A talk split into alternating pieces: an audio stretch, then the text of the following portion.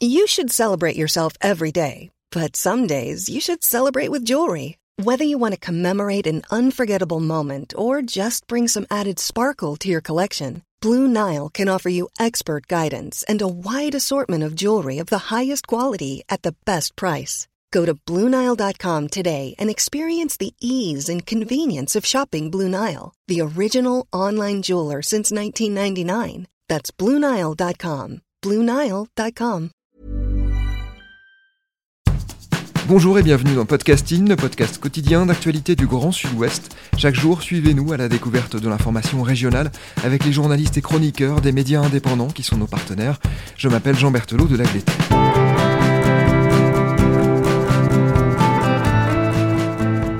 Nous nous tournons aujourd'hui vers notre partenaire Médiacité Toulouse, avec lequel nous évoquons des sujets en lien avec nos deux régions, l'Occitanie et la Nouvelle-Aquitaine. En l'occurrence, nous allons parler d'un problème qui touche de très nombreux établissements scolaires, dans le Grand Sud-Ouest comme ailleurs, celui des violences sexistes et sexuelles, et notamment des relais qu'elles trouvent sur les réseaux sociaux. Nous nous appuierons sur deux papiers dont vous êtes les autrices. Bonjour Alix Bail. Bonjour. Bonjour Léna Coulon. Bonjour. Alix, votre article s'appelle Toulouse, la diffusion sur Snapchat de vidéos intimes de deux collégiennes suscite le malaise, et vous avez écrit un papier de décryptage, Léna, qui s'intitule Face à la passivité du rectorat, des professeurs se mobilisent pour lutter contre le sexisme à l'école. Je précise que professeur est au féminin. Nous allons détailler tout cela dans les quelques minutes. Tout commence au collège Jean-Pierre Vernant de Toulouse. Que s'est-il passé exactement donc le 12 octobre dernier, Alix Bail Les faits tels qu'ils nous ont été rapportés par les professeurs qui nous ont parlé et d'autres adultes professionnels de, l'établissement, c'est que euh, le, lundi 12 octobre, la, cour de récréation de ce collège est assez agitée. Et euh, les, professeurs comprennent, en parlant aux élèves, qu'une qu'une élève euh, est chahutée parce que euh, une vidéo d'elle euh, où elle se filmait euh, nue s'est retrouvée euh, diffusée sur Snapchat de manière assez large pour que l'ensemble, en, en, tout cas une grande partie des collégiens la voient. Et, et, et, du coup, ils s'en prennent à, à, cet élève. La, la, direction est informée, les parents de cet élève sont informés, et les parents viennent la chercher euh, très rapidement euh, au sein de l'établissement, et elle est, euh, on apprend qu'elle est très vite changée d'établissement. Oui, à vrai dire, c'était un mois après. Euh, c'est un petit peu une coïncidence. En fait, je, couvrais une manifestation qui était organisée par par les, syndicats d'enseignants, et en fait, j'avais rencontré le secrétaire départemental de la, CGT de la Haute-Garonne, euh, qui m'avait euh, qui m'avait invité en fait à rejoindre, en tout cas à venir aux réunions de de la collective hein, qui euh, qui est en gros la branche féministe de la CGT Éducation. J'étais allée à leur réunion, c'était toute une journée de formation, de débat, et il y avait cette affaire qui était sortie, mais c'était resté un peu, euh, comment c'était pas vraiment dit, c'était sous-entendu de la part des personnes présentes.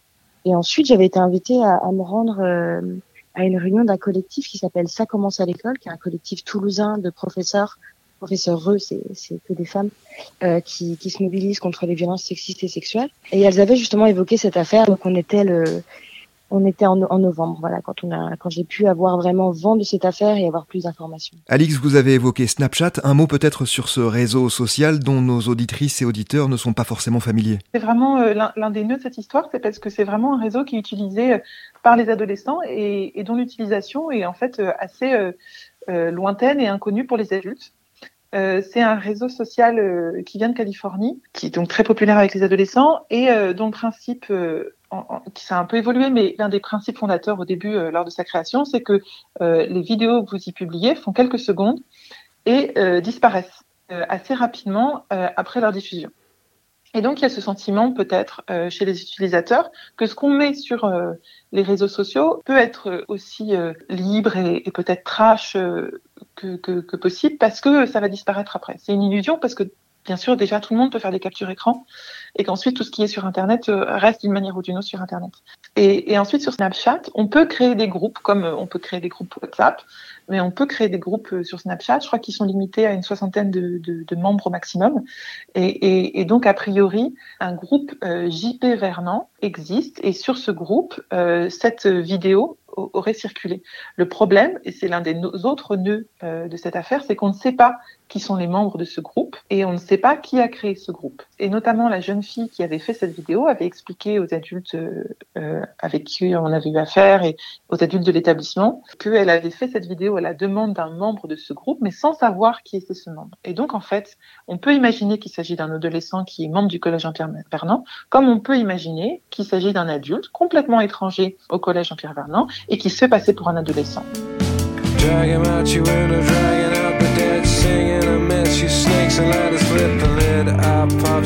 Cracker, snaps you in the head, snaps you in the neck, kicks you in the teeth. Steel toe caps, takes all your credit cards. Get up, get the guns, get the X, get the flat in the face, the flat in the face, the flat in the face. Dance you fucker, dance you fucker, don't you dare, don't you dare, don't you flat in the face. Take it with the love it's given, take it with a pinch of salt, take it to the tax now. Let me back, let me back. I promise to be good. Don't look in the mirror the face you don't recognize. Help me call the doctor, put me inside, put me inside. L'affaire aurait pu en rester là, mais dès le lendemain, la vidéo intime d'une deuxième adolescente est diffusée. Et là encore, la direction et ses parents réagissent vite. Effectivement, euh, c'est à peu près le même scénario, c'est-à-dire qu'à nouveau, dans la cour de récréation, euh, il y a des, des, altercations qui visent une jeune fille. Et, et, donc la direction est à nouveau avertie. Il se trouve que les parents ne peuvent pas venir immédiatement chercher leur enfant. Euh, et du coup, pour, euh, pour qu'elle soit protégée, elle reste euh, la journée entière euh, à côté d'une une surveillante. Et ses parents viennent la rechercher le soir et à nouveau, elle est changée d'établissement. Avant d'en venir à la façon dont le corps enseignant a réagi ou tenté de réagir, est-ce qu'on sait exactement comment ces vidéos ont pu être ainsi diffusées sur les réseaux? Eh ben, s'il faut que ça puisse paraître, ce sont les élèves elles-mêmes qui ont diffusé cette vidéo. C'est-à-dire qu'elles se sont elles-mêmes filmées et elles ont elles-mêmes diffusé ces vidéos. Cette partie de l'histoire nous parle du manque criant l'éducation numérique dont font preuve certains de nos enfants. N'importe quel adulte, ou en tout cas personne avec une éducation numérique, sait que euh, un post, euh, que ce soit une photo, que ce soit une vidéo, que ce soit un texte qui est publié en ligne, ne nous appartient plus. Euh, et on n'en contrôle plus, euh, ou en tout cas extrêmement difficilement, son usage. Et donc diffuser ainsi une vidéo aussi intime de la part d'une jeune adulte, c'est se, se mettre en danger. Et je pense que ces élèves ne le réalisaient pas du tout. Il se trouve que c'est se mettre en danger euh, par rapport à, à d'éventuelles utilisations euh, pédocriminelles euh, de, de, ces vidéos. Pour moi, le, le, grand danger réside là. Après, il se trouve que de par le fonctionnement patriarcal de, de, nos sociétés et malheureusement nos établissements scolaires, c'est aussi se mettre en danger de harcèlement et c'est ce qui s'est passé. Oui, les deux collégiennes euh, que l'on a citées sont euh, en sixième et cinquième, hein, c'est-à-dire qu'elles ont 11-12 ans environ. On en vient maintenant aux suites de ces affaires. On l'a compris, ces deux collégiennes ont changé d'établissement très rapidement. Qu'est-ce que la direction de Jean-Pierre Vernant ou le rectorat ont mis en place pour que les élèves puissent parler de ce qu'il s'était passé et pour éviter aussi que cela se reproduise, qui sont, on l'imagine, deux priorités dans ce genre de cas? Eh ben, c'est là où il y a un décalage, vous voyez, parce que vous parlez d'attente, vous dites on imagine que ce soit une priorité, et moi en tant que euh, mère euh, d'élèves qui sont certes beaucoup plus jeunes, mais, mais qui un jour euh, seront adolescents, ce serait clairement une de mes attentes qu'il y ait un espace de dialogue et un espace de, de prévention par rapport à ces enjeux-là. Et tout laisse à penser que la mesure des enjeux n'est pas prise par cet établissement, mais il ne s'agit pas de pointer un établissement en particulier, parce que cet enjeu en fait monte même jusqu'au rectorat et, et touche même l'éducation nationale au, point de vue national, justement, il, nous semble que l'éducation nationale ne mesure pas la gravité des enjeux. Oui, c'est d'ailleurs la raison pour laquelle euh, nous évoquons aujourd'hui cette affaire. C'est euh, un problème qui ne touche évidemment pas exclusivement le collège Jean-Pierre Vernant, bien au contraire. On sait que beaucoup d'établissements sont confrontés à ces violences sexistes et sexuelles et que pour le moment, il semble qu'une réponse collective ne soit pas encore euh, suffisante ou suffisamment mise en place. Évoquons donc les initiatives prises par les professeurs après une affaire de viol présumé aux abords du collège Lamartine. Vous l'avez évoqué tout à l'heure à Toulouse toujours. Un collectif féministe s'était créé. Ce collectif s'appelle Ça commence à l'école. De qui se compose-t-il et quel constat fait-il au sujet des violences sexistes et sexuelles? Alors, ce collectif, comme vous l'avez dit, a été monté après une affaire qui était euh, extrêmement grave, hein, qui a mis en jeu des affaires de violence sexuelle extrêmement graves aux abords d'un collège. Euh, mais ce que disaient justement les professeurs, donc elles sont 10 à, à 15 à être très actifs dans ce collectif, c'est que non seulement la réaction n'a pas été à la hauteur, c'est-à-dire qu'il n'y a pas eu, euh, ce qu'elle disait, c'est qu'il n'y a pas eu de communication avec les collègues, il n'y a pas pu avoir de vraies discussions et il n'y a pas eu une, une forme de, de prise en charge de cette affaire. Et même elles accusent bon bah ça c'est une accusation qui n'a pas été euh, en tout cas prouvée par, une enquête et puis on n'a pas vraiment d'informations là-dessus mais en tout cas elles accusent la, direction d'avoir tenté de, masquer ces faits-là. Et ce qu'elles montrent surtout, et ce qu'elles essayent de, faire avec leur collectif, c'est de dire que le plus important, c'est la prévention, de mettre en place des choses pour que ce genre d'événement ne, puisse pas ne puisse pas survenir.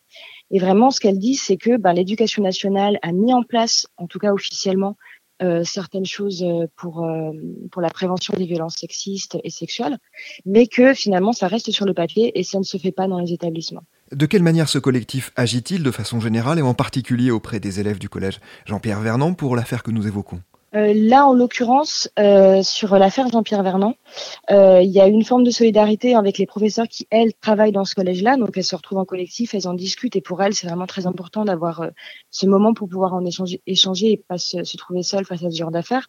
En revanche, euh, pour ce qui est des élèves et du suivi, elles, elles disent très clairement que c'est pas leur leur travail, hein, que c'est extrêmement grave et que ce serait à la justice ou à des, des associations spécialisées d'accompagner les élèves en question. Il y a eu tout de même un accompagnement hein, de ces élèves euh, alors en tout cas de la part du collectif, elles m'en ont pas parlé directement euh, en voulant garder vraiment une, une forme d'anonymat. Il y en a eu sur le moment hein, par euh, certaines personnes qui sont investies dans le collectif, qui ont parlé avec ces élèves, qui ont passé la journée avec elles. Ensuite, par la suite, euh, elles, ne, elles ne m'ont pas communiqué sur un, un, suivi de ces élèves qui ont été changés d'établissement.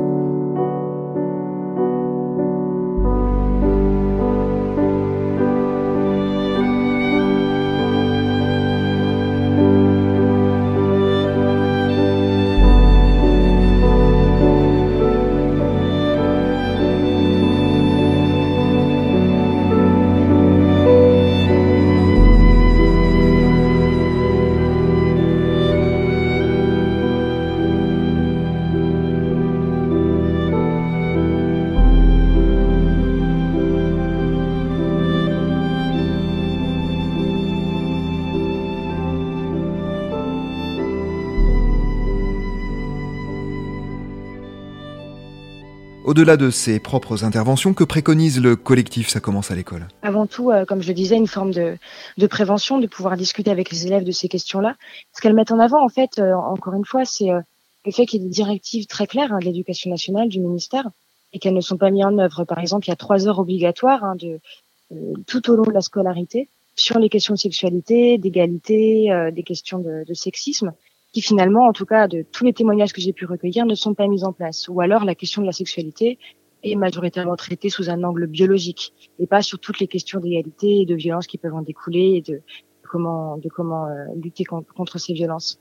Et il y a pas mal de choses qui normalement doivent être mises en place et que elles, en tout cas, dans leurs établissements, elles, elles ne les ont pas vues. Ce qu'elles disent vraiment, leurs revendications, c'est que déjà les choses qui sont prévues soient mises en place, mais qu'il y ait d'autres choses qui soient faites, et notamment le fait qu'en cas de violence sexuelle et, et, sexiste dans les établissements, il y ait une, véritable prise en charge et une communication, une transparence pour que les, les professeurs puissent euh, puissent être au courant déjà et ne pas la prendre par la rumeur comme c'est souvent le cas, et puissent pouvoir euh, s'organiser collectivement pour pouvoir y répondre au mieux.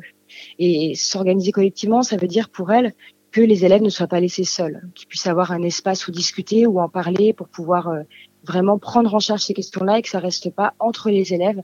Parce que comme, euh, comme disait ma consoeur, c'est vraiment souvent le cas, euh, les vidéos tournent ou les affaires tournent, les collégiens parlent énormément et il n'y a pas d'espace encadré par des adultes où les, où les jeunes peuvent, peuvent en discuter et, et un peu désamorcer tout ce qu'il y a derrière, hein, tous les enjeux de sexisme et de violence. Il existe en théorie des chargés de mission égalité filles-garçons dans les académies. À Toulouse, il y a aussi depuis peu un comité de pilotage égalité filles-garçons. Que peut-on en attendre? Alors, ce que me disent les professeurs, c'est que euh, justement, elles demandaient que quelqu'un soit nommé à ce poste-là, qui est censé euh, coordonner tous les référents égalité qu'il y a dans chaque établissement euh, scolaire normalement, ce qui n'est pas, ce qui n'est pas forcément le cas. Donc, elles demandaient depuis un an et demi, deux ans que quelqu'un soit nommé. Et c'est vrai que moi, au cours de mon enquête, je me suis rendu compte que sur l'académie de Toulouse, personne n'était à ce poste clé. Et euh, j'avais contacté justement le rectorat qui ne m'avait pas répondu. J'avais contacté euh, la DGSCO, hein, la, la, direction générale de l'éducation nationale euh, en charge de ces questions, en tout cas la personne qui est en charge. Et elle m'avait communiqué le fait qu'elle n'était pas au courant que personne n'était à ce poste-là. Donc c'est vrai que c'est quelque chose qui, qui traînait en quelque sorte depuis un an et demi, deux ans. Et en fait, c'est au cours de l'enquête, par toutes les relances et par la mobilisation du collectif, que en mars, quelqu'un a été nommé. Alors c'est vrai qu'il y a eu des déclarations sur le fait que, bah voilà, le, l'Académie de Toulouse prenait au sérieux ces questions-là. Pour le moment, euh, c'est vrai qu'il n'y a pas eu de ligne extrêmement claire, en tout cas euh, concrète, sur ce qui va être fait. Et c'est vrai que les professeurs, elles, attendent qu'il y ait des moyens qui soient mis en place, parce que les, les référents égalité filles-garçons doivent organiser toute, toute, la prévention hein, dans les établissements et elle demande qu'il y ait des, des, fonds alloués spécialement pour faire des formations, faire venir des associations. Donc je pense que les professeurs, en tout cas ce qu'elles me disent, attendent qu'il y ait des fonds alloués et surtout des directives claires et concrètes pour mettre en place concrètement dans les établissements des mesures contre les violences à l'école. Oui, parce qu'il faut bien comprendre que les, professeurs qui, sont volontaires hein, pour être référents dans leurs établissements, on, ne leur dégage pas du temps euh, sur leur emploi du temps euh, professionnel de, cours. On ne leur dégage pas du temps pour euh, leur activité de référente. et on ne les forme pas et on ne leur donne pas un budget. Euh, donc on, on, leur demande quand même quelque chose d'assez impossible, c'est-à-dire de, de, de, de, créer et de mettre en place quelque chose pour lequel elles n'ont ni budget ni temps. Deux plaintes ont été déposées par les parents des collégiennes dont les vidéos ont été diffusées. L'instruction est en cours, c'est bien ça? Effectivement, on a eu la confirmation par le parquet que l'instruction était en cours.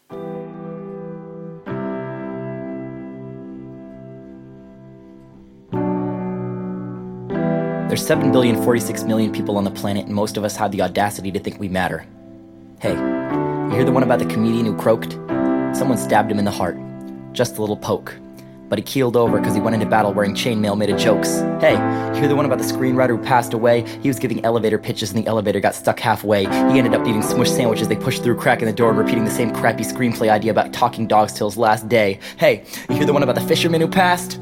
He didn't jump off that ledge, he just stepped out into the air and pulled the ground up towards him really fast, like he was pitching a line and went fishing for concrete. The earth is a drum, and he's hitting it on beat. The reason there's smog in Los Angeles is because if we could see the stars, if we could see the context of the universe in which we exist, and we could see how small each one of us is against the vastness of what we don't know, no one would ever audition for a McDonald's commercial again. Est-ce que vous avez aujourd'hui des nouvelles des deux collégiennes victimes de ces diffusions? Est-ce qu'elles vont bien? On n'a aucune nouvelle parce qu'en fait, il a été euh, impossible pour nous de, de, rentrer en contact euh, dans le cadre de notre enquête. C'est pas faute d'avoir essayé, euh, mais voilà, il se trouve que nos sources au sein des établissements n'avaient pas le nom de, de ces élèves, euh, et puis n'était pas forcément en mesure de nous les donner. Et par ailleurs, euh, nos prises de contact avec l'établissement, avec le rectorat ont été infructueuses. Donc, euh, on, on, leur souhaite le meilleur. De toute façon, euh, le but pour nous dans ces articles, c'était pas du tout de les accuser elles ou de parler de ce qu'elles ont fait elles. On est vraiment persuadé que c'est pas elles qui sont en tort euh, ou qui ont fait quoi que ce soit de, de, de mal dans cette histoire. Le, le problème ici, c'est vraiment comment nous adultes, on n'aide pas les enfants dans cette situation. Un dernier mot, justement, on a le sentiment que la parole est peut-être plus encore que l'écoute se libère dans la société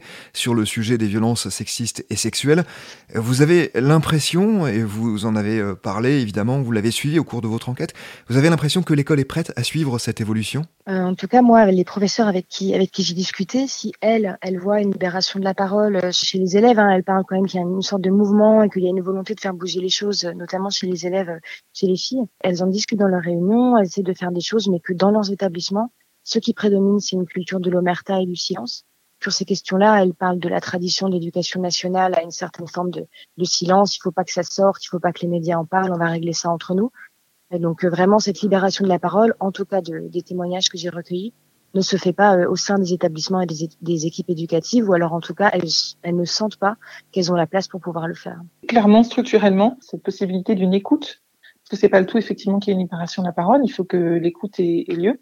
Et structurellement, ça semble euh, assez impossible en l'état. Peut-être faut-il penser la manière dont, dont, la hiérarchie est construite et dont les promotions se font. On a le sentiment que une direction qui euh, oserait affronter ces problèmes c'est-à-dire euh, dire euh, il y a un problème dans mon établissement et je vais essayer de le régler, c'est une direction qui avouerait qu'il y a des problèmes. Et avouer qu'il y a des problèmes, c'est potentiellement un frein à une éventuelle promotion, à une, un éventuel avancement dans sa carrière. Et donc tout pousse en fait euh, des directions à cacher n'importe quel problème. Et dans ces conditions-là, il est compliqué de verbaliser les choses. Donc on peut pas dire qu'il y a un problème, on peut pas le régler. Justement, ce que j'ai trouvé très intéressant euh, dans, dans, le cadre de mon papier, c'est qu'en discutant avec les, les, professeurs engagés, c'est elles finalement qui prenaient les initiatives pour euh, libérer et écouter ces paroles. Et par exemple, j'ai discuté avec une professeure d'espagnol et de, de français langue étrangère au lycée euh, Roland Garros à Toulouse, qui, avec une classe de première, euh, a monté le projet assez ambitieux d'ouvrir un espace de parole euh, pour recueillir euh, ben, voilà la parole des élèves si elles sont confrontées à, à des formes de violence. Et, et en fait, c'est voilà une professeure avec ses élèves qui veut monter une cellule d'écoute dans, dans, un établissement. Et en fait, ce que me disait cette professeure, c'était que la direction laissait plus ou moins faire, mais que c'était les élèves elles-mêmes et eux-mêmes, hein, toute les, la, la, classe était, était impliquée et la professeure qui mettait en place cette cellule d'écoute. Et ce que ce qu'on me disait, c'était qu'il faudrait qu'il y ait toujours un espace où les élèves puissent puissent parler. Et le fait que ce soit une professeure qui, sur son temps libre, en s'épuisant, doivent mettre ça en place, c'est quelque chose qui, qui pose question. C'est tout à fait louable de sa part, mais on, on, reste du coup sur des initiatives hyper locales euh, mmh. qui ne régleront pas le problème global. Merci beaucoup Alex Bail et Léna Coulon d'avoir répondu à nos questions. Vos deux articles sont à retrouver sur le site de Médiacité. C'est la fin de cet épisode de podcasting. Production Anne-Charlotte Delange, Juliette Chénion, Lisa Feignet, Mathilde Leuil, Marion Ruot et Guillaume Cascara. Iconographie Magali Marico, programmation musicale Gabriel Taillem, réalisation Olivier Duval. Si vous aimez podcasting, le podcast quotidien d'actualité du Grand Sud-Ouest, n'hésitez pas à vous abonner, à liker et à partager nos publications. Retrouvez-nous chaque jour à 16h30 sur notre site et sur nos réseaux sociaux, ainsi que sur ceux des médias indépendants de la région qui sont nos partenaires. Retrouvez-nous aussi sur toutes les plateformes d'écoute, dont Spotify, Apple Podcast ou Google Podcast. Podcasting, c'est l'actu dans la poche.